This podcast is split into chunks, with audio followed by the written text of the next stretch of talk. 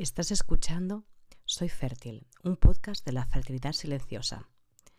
Mi nombre es Mireia Monterde y llevo más de 10 años acompañando a mujeres en su maternidad y crianza y ahora también lo hago en el proceso de fertilidad.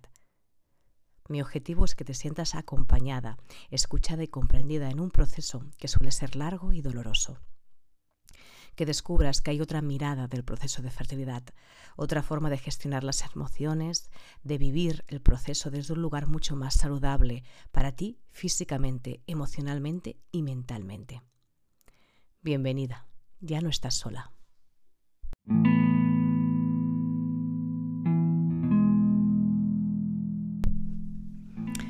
Hola, bienvenidos de nuevo a un nuevo episodio de este podcast de Soy Fértil de la fertilidad silenciosa. Hoy os vengo a hablar de un, bueno, de un tema un poco delicado, pero a la vez que creo que es muy importante tocar y, hablar sobre ello y es sobre cómo un proceso de fertilidad y cuando ese proceso de fertilidad está siendo más negativo que positivo nos conecta con una herida la herida de la niña interior que digo yo no bueno, hay que, hay que, hay que saber que, que, la primera infancia, de los 0 a los 7 años, es la primera etapa evolutiva del infante, de la infancia, del niño o de la niña, en el que se, bueno, se, se crean muchísimas uh, cosas y todo lo que se vive a un nivel emocional um, crea un gran impacto y cosas incluso que pueden impactarnos a un nivel profundo, ¿vale? Se almacenan, van hacia el subconsciente de 0 a 3 es una etapa aún más potente porque a nivel cerebral nuestro cerebro está, vamos, es como, bueno, es una esponja y está creando las, las, las energías neuronales para, bueno, crear ahí, ¿no? Las conexiones uh, más potentes, ¿no? Por eso siempre se dice que de 0 a 3 es una etapa en la que un, niño está súper receptivo y por eso, por ejemplo, son grandes imitadores, lo, lo, bueno, cogen muchísimo de los referentes, a uh, lo que se vive, se vive desde un lugar como muy, muy emocional y muy, muy potente, ¿no? Y luego a partir de los 3, 4 ya se empieza a ir hacia una segunda fase de esta etapa de los 0,7 en que ya entra una parte más racional, el cerebro ya hay un raciocinio, ya el, niño tiene una verbalización, puede utilizar más eh, un lenguaje, ¿no? Hasta ahora su lenguaje era el cuerpo y el movimiento, y las emociones habían que, comunicarlas a través del, cuerpo y del movimiento, y a partir de los 4, 3 o 4 años, ah, según la, edad o según la maduración de cada niño, pues ah, ya empieza a entrar otros aspectos ¿no? cognitivos que, que bueno, que, favorecen, ¿no? Pero es verdad que los de 0-7 es una primera etapa, normalmente se hablan siempre, siempre se habla de septenios, como que vivimos en, en, en septenios, ¿no? O sea, de 0-7, de, de, los 7 a los 14, los 14 a los 21, son etapas críticas con la palabra entre comillas, como entendiendo críticas como crecimiento, ¿vale? Y oportunidades del ser humano, ¿vale?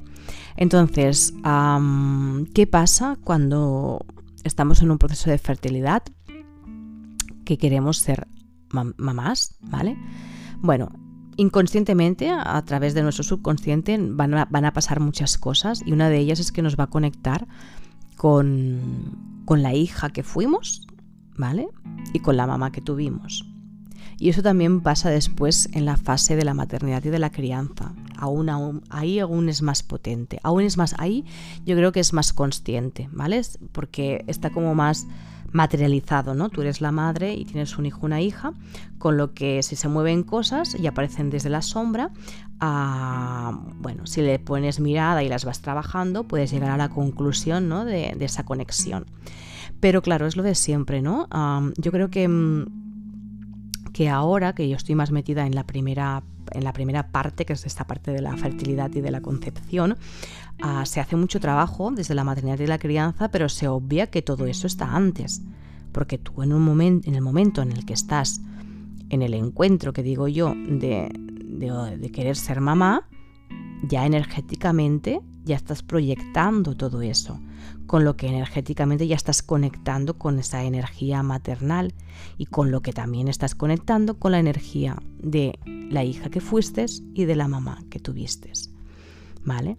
Y uh, cuando en un proceso de fertilidad que no es, que no es rápido, llevamos muchísimo tiempo y vivimos muchos duelos y muchas penas, porque al final yo creo que una de las palabras que para mí mm, creo que conecta en un proceso de fertilidad es, tristeza, pero sobre todo es la pena, ¿no? La pena de no poder ser mamá o que te cueste tanto o que tengas que aceptar esa posibilidad, nos está conectando con, con esa niña, ¿no? Que fuimos y que también ha vivido esas tristezas o esas penas, ¿no? Entonces, creo que es bonito y tampoco lo digo como para que haya que hacer un trabajo ahí terapéutico, psicoanalítico, ¿no? De, de lo que te pasó en la infancia. Simplemente lo digo para poder, cuando estés en ese proceso, abrazar ¿no? esa niña que, que llora, esa niña que, que, se desconsuela, esa niña que se siente sola, esa niña que, que pide ayuda, esa niña que, que, se siente perdida, ¿no? Y mm, tal vez hayas tenido una infancia maravillosa y todo eso no, tú no lo hayas vivido. Pero tal vez puede ser que si hayas vivido una infancia en que en todas esas emociones, esa sensación de soledad, de pérdida, de pena, de tristeza la hayas tenido, con lo que en el proceso se pueden potenciar. Y muchas veces tampoco sabemos por qué, ¿no? Y muchas veces ah, recibimos el feedback de afuera de no es para tanto, aunque para ti es, es, mucho. Pero incluso muchas veces tú misma te lo dices, ¿no? No sé si os ha pasado, pero yo a veces también me lo decía, era como, bueno, tal vez no sea para tanto, ¿no? Porque lo vivo con tanta intensidad esto, ¿no? Porque me estoy dos días metida en la cama llorando, porque creo que no va, no va a suceder, ¿no? La, maternidad. Y, y yo creo que ahí nos olvidamos muchísimos de acoger, de abrazar esa niña que fuimos, independientemente de la infancia y de la relación que hayamos tenido con nuestra madre, y que aún somos. Porque yo creo que la, fertilidad te conecta con, esa, con ese deseo infantil que toda niña tiene de cuidar, de abrazar, de acompañar, de sostener a un bebé. Porque es innato eso. Pues yo lo veo con mi hija. Nadie, o sea, a, ¿no? los muñecos, todo, todo eso nace, o sea, es que realmente está biológicamente como, como, como mujeres, la mayoría, ¿eh? O sea, tampoco quiero generalizar porque no creo que nada sea general, estoy hablando de una perspectiva más general y porque es mi perspectiva también, porque es lo que he vivido y porque es lo que veo ¿eh? también en mi profesión. Y cuando hablo de mi profesión hablo de con los niños, que también he trabajado, y con niñas, ¿no? que siempre he visto ese instinto maternal, que bueno, nosotros directamente, a, como ya tenemos los elementos, que es un bebé, un muñeco, lo, dirigimos a eso, pero que al final es una cuestión de, de cuidados, ¿no? Y que eso, si no va hacia un hacia un, hacia un bebé o hacia una, una hija, puede ir hacia muchísimas cosas. Puede ir hacia animales, puede ir hacia ti misma, hacia, hacia todo. Lo que creo que sí que es importante aquí es que mm, no querramos que un hijo o una hija nos llene algo, un vacío. ¿Vale? Y esto es delicado de hablar, pero bueno, esto daría para otro podcast pero es muy importante también que seamos conscientes si, eh, en, qué momento estamos del proceso y si ese proceso, mm, qué, ¿no? qué, contexto tiene, ¿no? Porque muchas veces, eh, y lo sé también, hay parejas ¿no? que para resolver su situación de pareja ¿no? creen que un hijo o una hija les va a ayudar a, resolver y van a llenar, va a llenar un vacío. Y luego no es así, está clarísimamente. ¿no? Entonces, con esto lo que quiero deciros es que Mm, cuando hay esta negación a la maternidad porque no llega, porque no llega, ¿vale? Porque hay continuamente un negativo, porque hay un proceso de reproducción asistida, porque estamos en un proceso de médicos, de pruebas y todo eso pues es, es, negativo, nos conecta muchísimo con esa niña que, jugaba a ser mamá, que cuidaba, ¿no? Y, yo creo que ahí, ahí e, es, se, se conecta desde una forma muy inconsciente a ese deseo no cumplido todavía.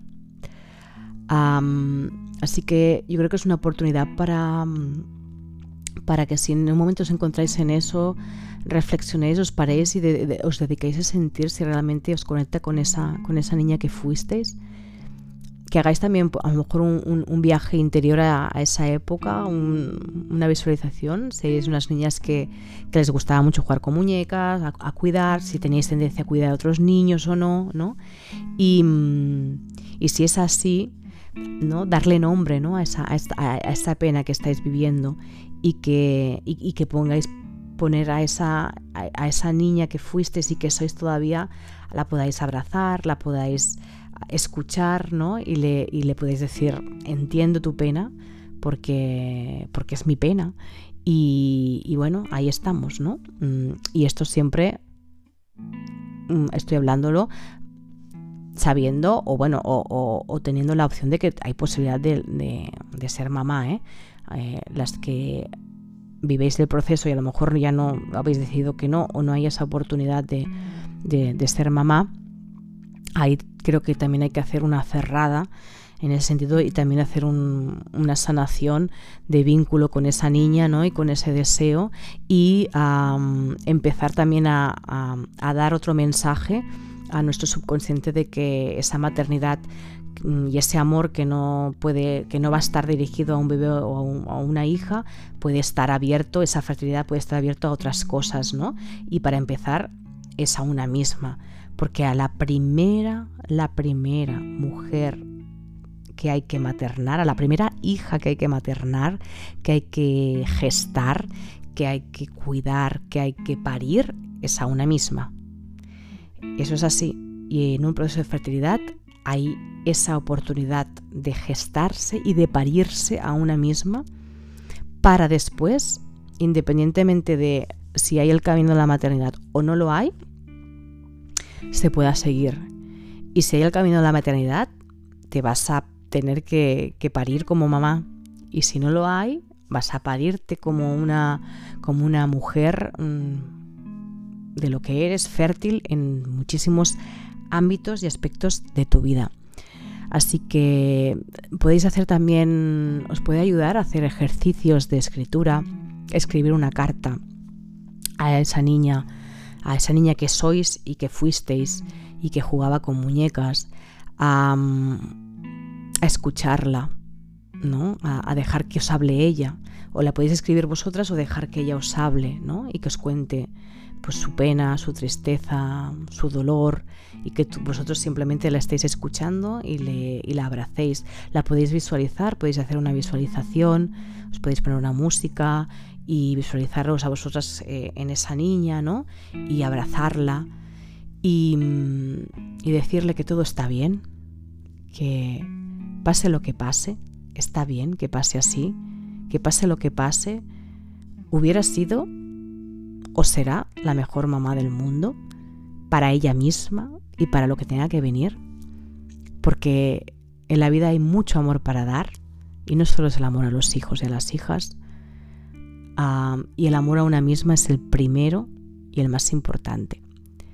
Podéis hacer eh, eso, podéis incluso buscar algo de vuestra infancia para que os conecte y, sobre todo lo que quiero que os quede muy claro que bueno, hay trabajos eh, más terapéuticos que yo no estoy especializada con la niña interior, pero yo tampoco voy a profundizar porque no es mi campo, pero sí que os quiero decir que, mm, que simplemente os quiero dar este input, ¿no?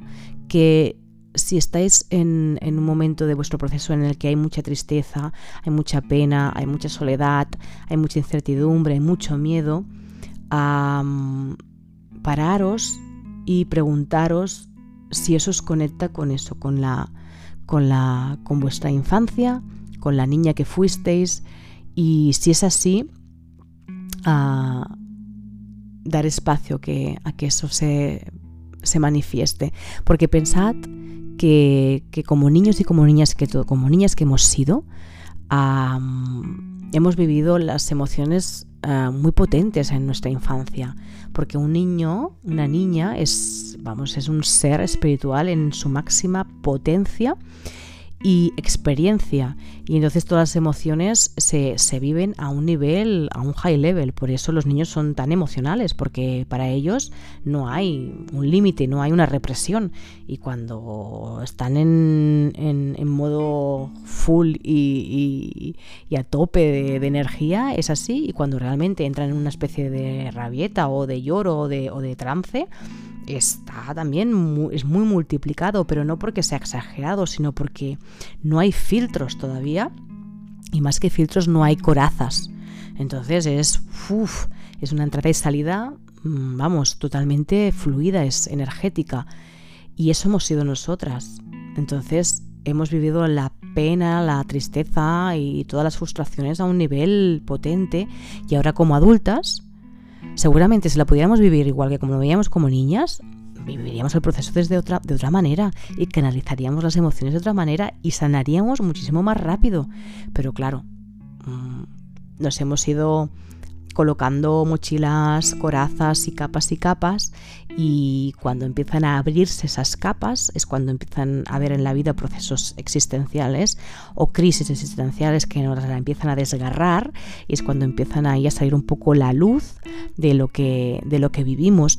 Y ahí es donde tenemos esa oportunidad así que lo primero que os diría es que no reprimáis nada de lo que sentís ni de lo que os emociona y después deciros que puede ser que también ah, os, bueno que os conecte con esa emocionalidad de, la niña interior que todas llevamos y que somos, porque en realidad aún somos niñas, en el sentido no tanto de la edad, sino de la esencia, ¿no? de, esa, de esa pura fuerza y esa de ser mujeres creativas. ¿Vale? Bueno, pues nada, creo que hasta aquí el podcast de hoy. No sé si ha sido muy aclarador o, realmente me he podido explicar muy bien en este tema, porque estoy haciendo aquí como grabando dos o tres temas uno detrás de otro, ya que estoy inspirada y es tarde porque son las doce y pico de la noche y mañana me tengo que levantar pronto.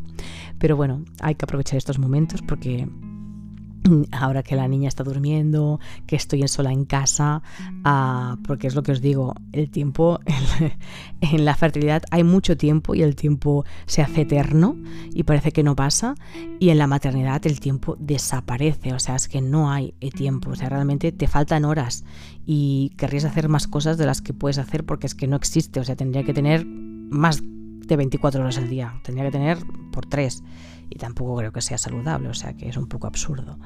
Pero bueno, ah, para cualquier cosa ya sabéis que sigo en Instagram, en la fertilidad guion bajo silenciosa. Si es la primera vez que me escuchas, te recomiendo que, bueno, que empieces por el podcast número uno y vayas siguiendo y que sigas el, en Instagram, que también hay una newsletter a la que tampoco le puedo dedicar todo el tiempo que querría y que, bueno, la envío una de tantas veces que puedo, pero bueno, ahí está, con lo que quiero decirte es que si te suscribes tampoco pierdes nada porque no hay nada que, pagar y cuando envíe algo lo, recibirás. Y que también tengo un canal de YouTube, ¿vale? He abierto un canal de YouTube en el que también cuando puedo cuelgo cosas, hay un par de vídeos. Ah, la idea del canal es poder hacer vídeos ah, sobre todo físicos, o sea, más corporales para dar dinámicas de movimiento. Ah, ya que esto en el podcast no lo puedo hacer. Los podcasts son más reflexivos, más, bueno, más de empoderamiento y de, y de hablar sobre temas relacionados con la fertilidad y la, y la maternidad y la crianza, ¿vale? Y el YouTube es más para poder daros recursos pues de reflexología podal, de aceites esenciales, de movimiento, de meditaciones, etcétera, etcétera. Así que si queréis también os podéis suscribir y, y así pues bueno, cuando cuelgue ahora tengo pendiente colgar un segundo vídeos sobre micromovimientos, que esto también es un tema súper interesante de, saber, que el cuerpo, si se trabaja desde un lugar mucho más eh, suave y con conciencia, liberas muchísimo más que si lo haces desde un lugar mucho más, bueno, pues más, más amplio o con dinámicas corporales que ya están dentro de la metodología y, y que hay muchísimas conexiones que ni siquiera conocemos. ¿vale? O sea, mm, está muy bien hacer yoga, está muy bien hacer ejercicio, está muy bien hacer dinámicas, pero es lo que os decía, la, competencia de, una, de un proceso son muchísimas y la primera, la primera eh, es eh, que tú encuentres tus recursos y pueden ser recursos que vengan de afuera, pero también pueden ser recursos que nazcan de ti. Y uno de ellos, ah, para mí es súper importante en cualquier proceso, es el movimiento propio en la conexión con el propio cuerpo, incluso con movimientos no dirigidos, es decir, que no tengas que hacer una serie de movimientos, que está bien que lo hagas, pero que dejes el cuerpo que se exprese y que se libere.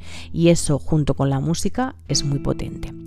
Así que nada, cuando pueda colgaré el segundo de, de, micromovimientos. Bueno, pues un abrazo a todas.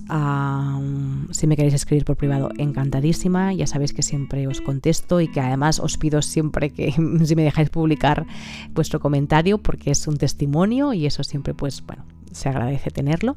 Y para cualquier cosa ya sabéis dónde estoy. Cuidaros muchísimo. Un abrazo. Abrazad a vosotras a vuestra niña interior, abrazad a la hija que fuistes y ya hablaremos en otro podcast de, la conexión que también nos, nos, conecta un proceso de felicidad con la madre que tuvimos y que eso también pasa en la maternidad y que bueno, también como os decía, es normal, o sea, que no es que sea no que sea rara, es que es así, o sea, es que, bueno, al final la vida va de esto, de, de, mover fichas y de, y de moverlas para poder ser más libre y para poder ser más feliz, o sea que ahí está la solución. Un besito, cuidaros.